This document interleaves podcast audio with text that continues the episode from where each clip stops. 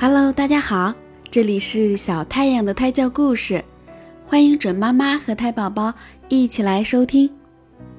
今天我要给大家讲的故事是《爱美的乌鸦》。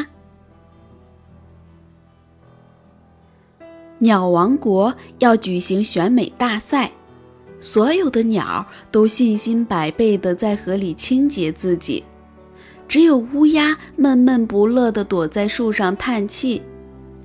选什么美嘛，无聊。他喜欢燕子的灵巧，喜欢露丝的洁白，喜欢孔雀的艳丽，喜欢鹳的高雅，喜欢鹰的强壮。他认为别的鸟都很不错，自己却偏偏一无是处，全身乌黑又很笨拙，多丑呀！但是他从内心来讲，却十分盼望能被别人赞赏，也像别的鸟一样成为别人注目的焦点。恍惚间，乌鸦看到河面上漂浮着许多漂亮的羽毛，他灵机一动，这不正可以利用吗？等鸟们清洗干净飞走后，乌鸦飞了下来。轮到我出面了，明天一定让他们吓一跳。他捡起各色各样的羽毛，一根根的插在自己乌黑的羽毛缝里，红的、黄的、绿的、蓝的、紫的、橙的，五彩缤纷，鲜艳夺目。他端详着水里的倒影，露出无限陶醉的神情。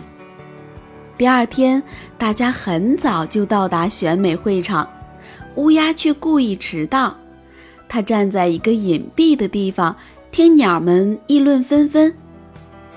孔雀好漂亮啊，第一名非它莫属。黄莺、露丝都美，我真不知道该选谁才好。他们交头接耳的时候，乌鸦跳上展示台。哇，好神奇呀！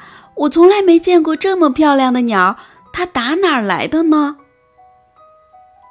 是呀。简直集合了所有鸟的美丽，第一名应该颁给他才对。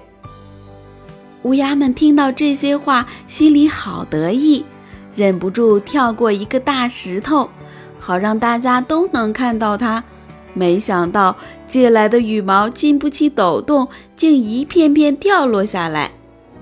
咦，这根羽毛和我的好像啊！孔雀说：“这是我的呀。”黄莺也说。